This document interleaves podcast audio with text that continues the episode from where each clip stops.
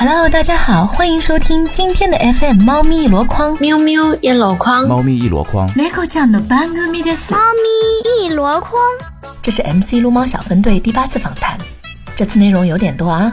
今天我们先上一个打草不惊蛇、强抢民猫的故事，还有一个呢是小心翼翼、步步为营、纳猫入屋的故事。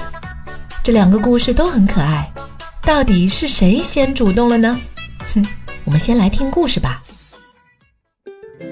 十七同学，哎你们家是先来的猫还是先来的狗啊？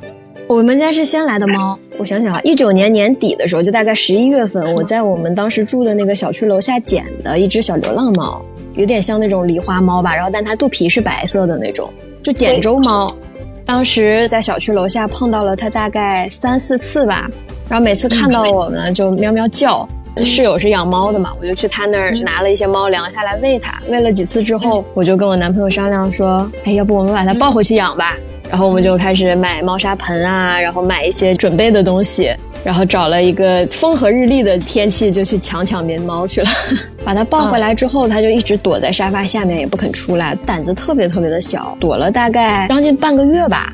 然后有的时候我会去强行的把它抱过来，就抱在怀里，稍微跟它亲近一下。它脾气还蛮好的，它从来都没有咬人或者是抓人。我看出来了，这个过程啊其实是你主动来着，人家小猫咪对可能就没想过啊，啊，我就要被圈养了。哎，老子在这个大自然里面挺好的，有姐姐、小哥哥来摸摸我，给我吃个饭饭，然后他还可以追追小母猫，爬个树 什么的。忽然有一天 就被我抱走了，真的是强行抱走的。他其实我去抱他的那天，他是有感觉的，他就感觉到我们可能是想要抓他，因为就是之前几次见到呢，他跟我们还是蛮亲近的，就是会过来蹭一蹭啊什么的，就你摸它它也不会跑。但是等我们决定好想要把它抱回家的那一天，我们靠近它，就它会跟我们保持一定的距离，大概一两米的样子。但是猫的速度多快啊！这一两米真的是跨了好好半天才跨过去的。我们当时抱它回来的时候，它只有大概四五个月大。啊，是个小家伙，对，然后小区那个附近有个阿姨，她一直会在楼下喂所有的流浪猫嘛。然后她就说：“哎，你要抱就抱这只吧。”她说这只脾气可好了，特别亲人。然后抱回来之后，我就发现被阿姨骗了，脾气是挺好的，但是它一点都不亲人。冬天也很冷啊，然后。她就躲在阳台那个沙发后面，瓷砖上冰冰凉的，我真的是我都不愿意进去，太冷了。他就躲在那里面也不肯出来。啊，这是刚开始的时候是吧？对的，对的，他肯定不乐意呀、哎呀，真是剥夺老子的自由了。是的，而且他半夜的时候会偷偷的跳到床上去，站在枕头边上这样看看我。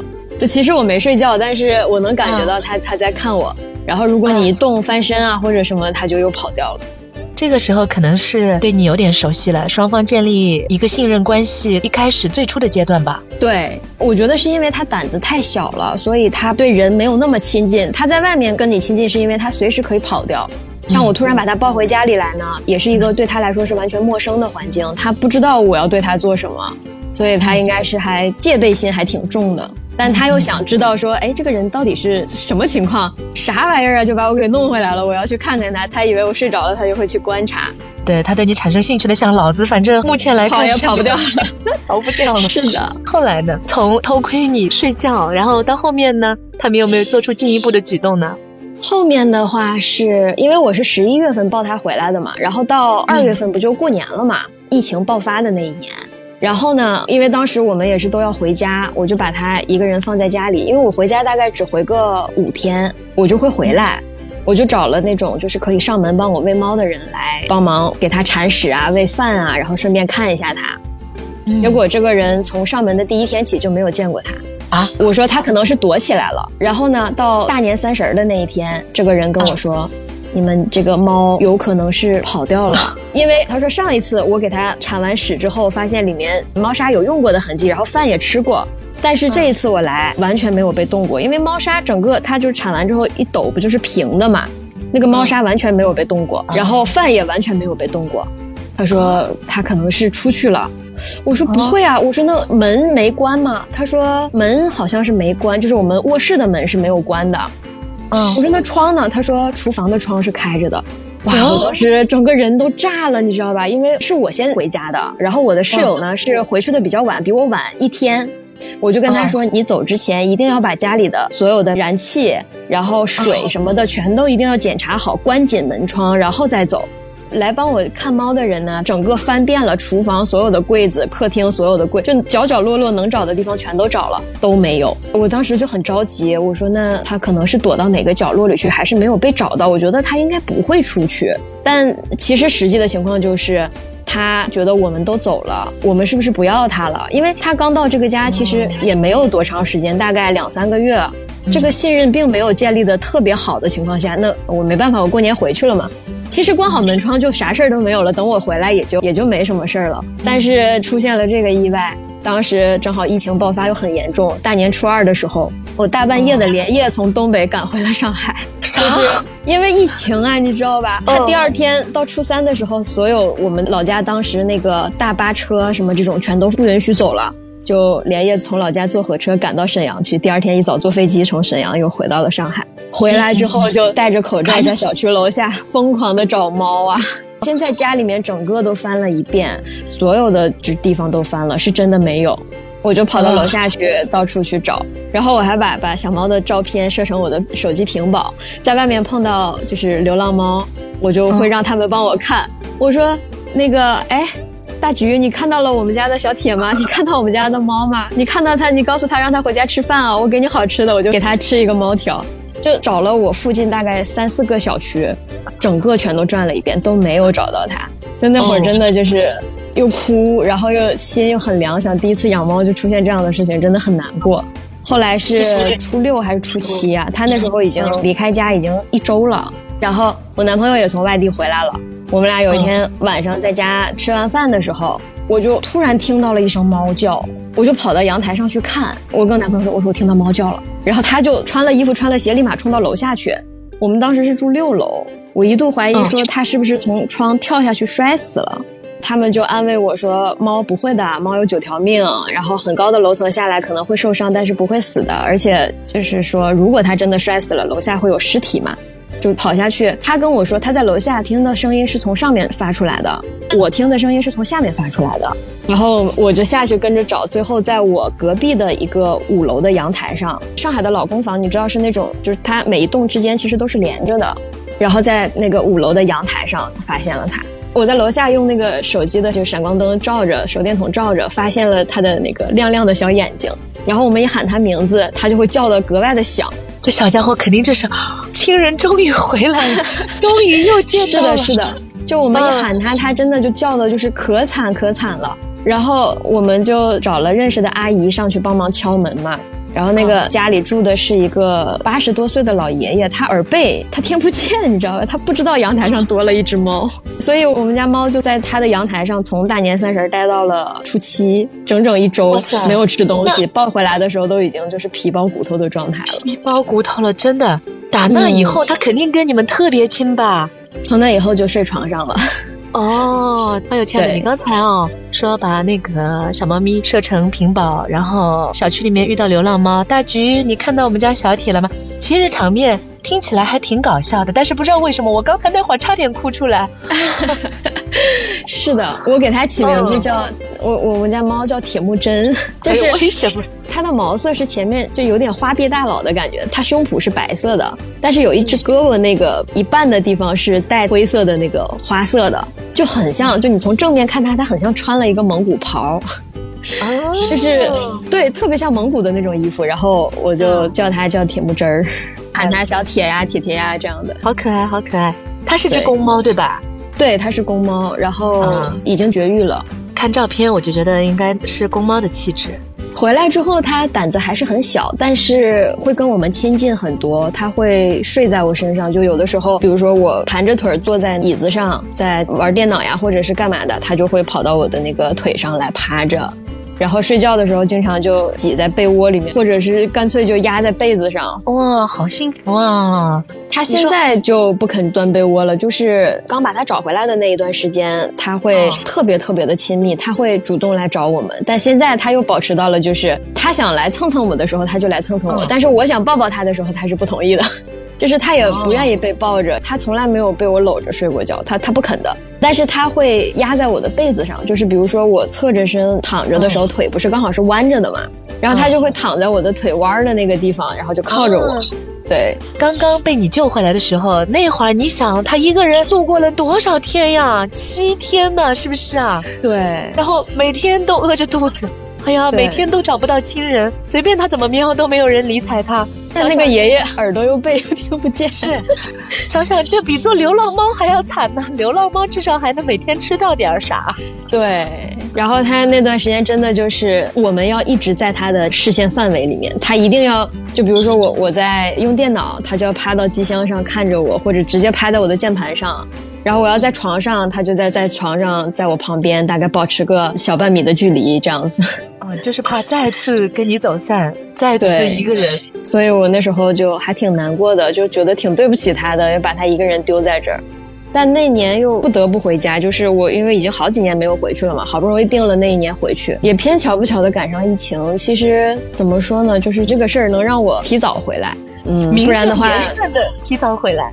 对对对对对，就是不然在家里，你说我要大初二的要走的话，家里人肯定也会不开心嘛，也会不同意嘛。想想当时我的手段那么粗暴，把他直接就我们旁边楼的那个阿姨，她给了我一块炸鱼，就是很腥的那种鱼，然后把那个小猫咪骗过来，因为它对那个味道就完全没有抵抗力，特别香嘛。它过来了之后就一把摁住，然后塞到包里去。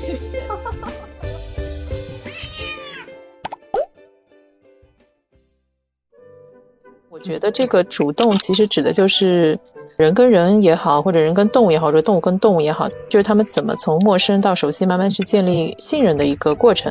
小动物是可以感受到人的气场的。如果说我们互相之间感受到对方的气场是比较友好的、比较友善的，那经过多少次的试探之后，可能就会慢慢慢慢的啊，你主动一点，我主动一点，然后就会建立起这个信任的过程。我跟我们家大猫，就我们家小乖的这个缘分，应该也算是一个比较互相试探的过程吧。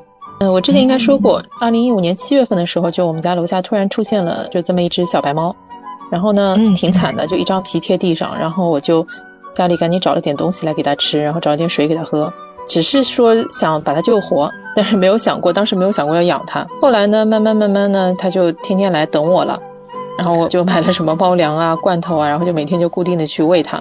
它其实胆子也蛮小的，因为刚看到它的时候，就是头上也有伤，背上也有伤。现在它背上有块地方还是没有毛的，就是小的时候受的伤，然后就不长毛了。所以它其实是很怕、很怕生人的。但是呢，确实也是觉得可能就是一个缘分和气场吧。我喂过它一次之后，然后它就很信任我。然后呢，每天其他的时间是看不到它的，但是只要是早上我下楼把那个水和食放了，然后我就去上班，然后只要听到我的脚步声下楼，然后它就马上就从一楼的那个楼道里冲出来，都不需要我叫它，只要听到我脚步声，它就下来了，它就马上出来了。所以说它是听得出来你的脚步声的，对不对？对，猫咪的听力是非常的敏锐的。然后呢，我就东西一放，然后就赶紧去上班，然后他还要从楼道里面追出来，就是要追我一段时间，就好像要送我去上班 这样子。然后晚上回来的时候呢，也是的，就是远远的就看见他已经迎过来了，然后我就回去，然后休息一下，然后再从家里面拿着水和食物再下来找他。然后其他大部分时候的话，他都是自己找乐子，有的时候会在草坪上滚滚，有的时候会树上磨磨爪子这样子，大部分时候是躲在那个楼道里。这个时间大概持续了有三个多月，我才终于下定决心去收养它的。因为就马上天也慢慢冷了嘛，那时候已经到十月份了，就觉得它可能在外面真的活不过这个冬天。虽然是比刚开始的时候已经强壮了很多，但是偶尔也会看到会挂点彩，也不知道是跟猫打架了呢，还是被熊孩子欺负了。我那个时候一直在纠结，因为我是一个非常害怕做出承诺的人，当时纠结了很长时间。然后有一天还特别矫情，就在那个朋友圈里面发了一首白诗，我可以念给你听一听。嗯，就是。一人一猫，不期而遇，见而默契，喂食一会儿，玩耍一会儿，各自离去，彼此牵挂也彼此独立。不知是我驯养了它，还是它驯养了我。世间最美妙的关系莫过于此。哇塞，好有才，好有才！但是你可以看出来，我当时这个矫情的点就在于，我确实那个时候还是没有下定决心要收养它的。对，只是觉得这样子关系挺好的。到那年国庆的时候，我是。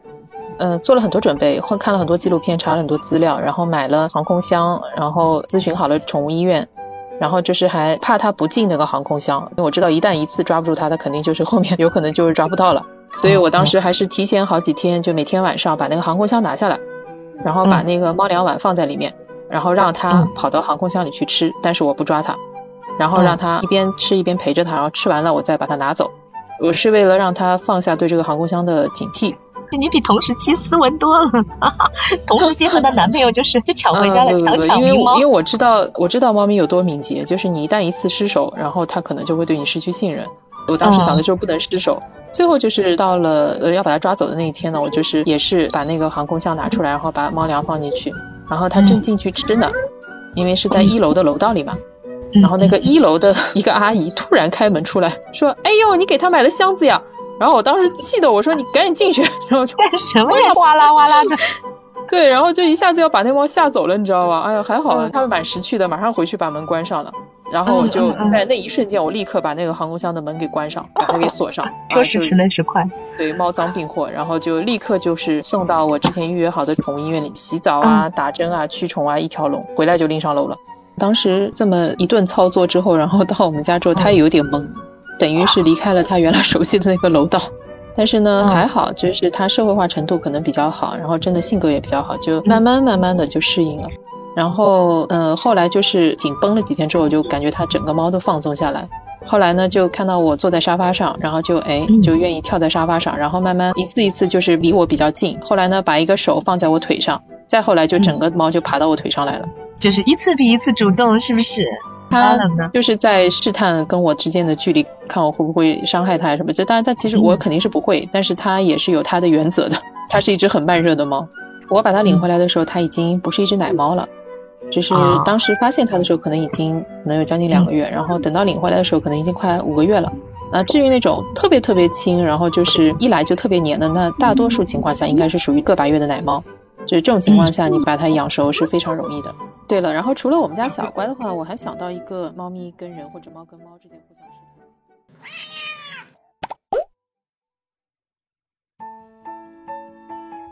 黑黑的故事呢，由于时间关系，我们下周再上。今天的两只小猫咪花臂铁木真和白毛小乖的故事，我们能看到的是，小猫咪可能起先主动了那么一丢丢，然后人类 get 到信息之后，就大刀阔斧的主动出击啦。然后呢，小猫咪就幸运的找到了终身为它铲屎的家伙。可见，最开始的主动，哪怕是一丢丢，也能带来意想不到的惊喜。所以，亲爱的们，接下来的崭新日子里，试着每天都主动一点吧，赞美呀，帮忙呀，拥抱呀，日积月累，肯定能收获各种美好。好啦，今天的节目就到这里，我们下周再见，拜。